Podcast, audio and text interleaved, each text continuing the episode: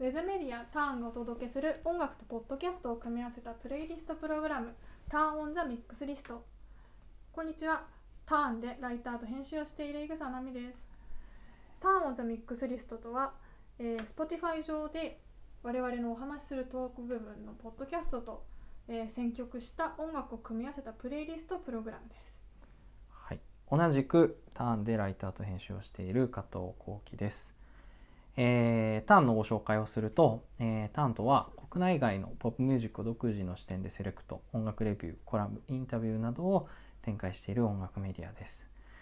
えー聞く人の価値観を時にはひっくり返したりしたいなと思いながら、えー記事をお送りしたりしています。えー先日の、えー第1回、えーの井草さんのアイスランド特集というかのはい。お話に続き第2回は私加藤が昨年ロサンゼルスに行った時の話を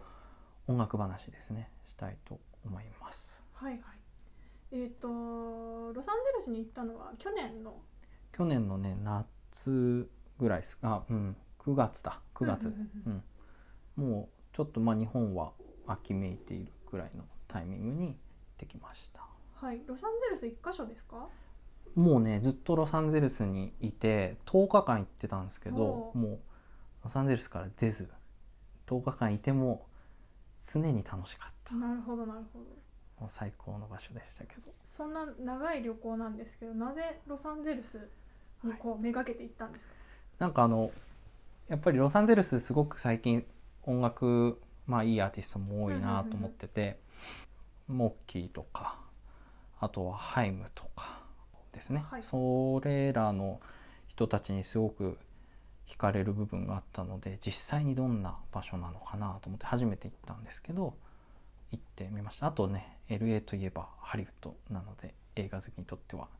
いいかなという感じで。井草さんは最近なんか LA のミュージシャンで聴いてる人とかって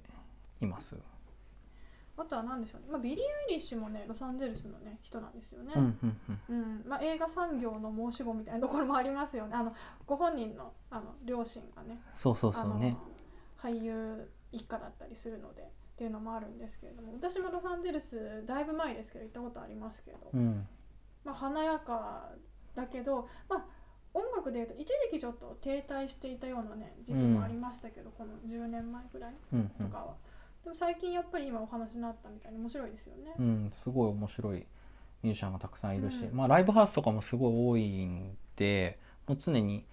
何かミュージシャンがライブやってるみたいなビリー・アイリッシュも行ってた時にライブやってたんですけどまあチケットが取れず、そうでしょうね。はい、はいあの僕は違うライブに行ったんですけど、はいはいはい。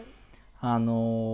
ーまあビリー・アイリッシュとかがやるいわゆるホールとかないしはアリーナクラスのライブ会場以外にも、まあ、ライブハウスいわゆる、まあ、小箱みたいなのも結構あってね。いくつか行ってきたんですけど、はい。あのー一つはザ・エコーっていうあのライブハウスでそこはなんかピザ屋が確か併設しててうんライブ見ながらピザ食べれるみたいなそういうカジュアルな場所なんですけどななんでそこに行ったかっていうと多分ほとんどのライブハウスはそうなんだけど毎週月曜日がなんかタダなんですよフリーでまあ多分月曜お客さんがあんまり来ないからだと思うんだけど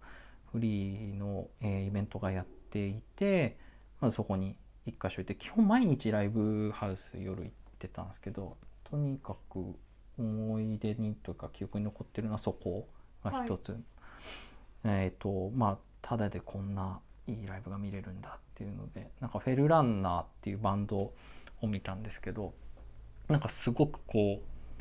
なんだろうギター2人でギターボーカルとギターベースドラムの4人編成ですごいテクニカル。で技術も高くて。で音楽もなんか西アフリカの方のリズムとかをこう自分たちの、まあ、インディーロックのフォーマットに落とし込んでるみたいなバンドで、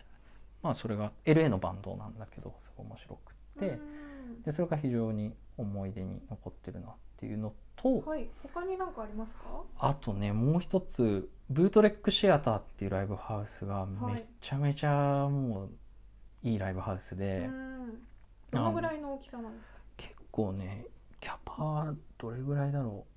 うでも200とかまあでも300ぐらいの、まあ、ライブ会場がありそこもピザ屋はないんだけど併設してるところが卓球ができる空間みたいな、なんか謎の空間があってすごい面白かったです。でそこで見た、えー、と2人組のエレクトロポップのユニットもすごい印象に残っててソフトストリークっていうんだけどなんかあの僕が行った時はあのケイシー・マスグレイブスの、はいえっと、スローバーンをなんかそのエレクトロポップ自分たちのアレンジでカバーしたりとかしていてすごい盛り上がってた感じですごい印象に残ってますね。なんかちょっとその 2, つの、えっとまあ、アーティストミュージシャンのちょっと曲をこれから聴いてみてもらいたいなと、そうですね。なんか百分は一見にしかず。なので一丁にしぜかずとひはい。ぜひ聞いてみたいですね。はい。じゃあえっと2曲。えーですね、フェルランナーの、えー、ドックインサイドアーカーという曲とソフトストリークのライドという曲。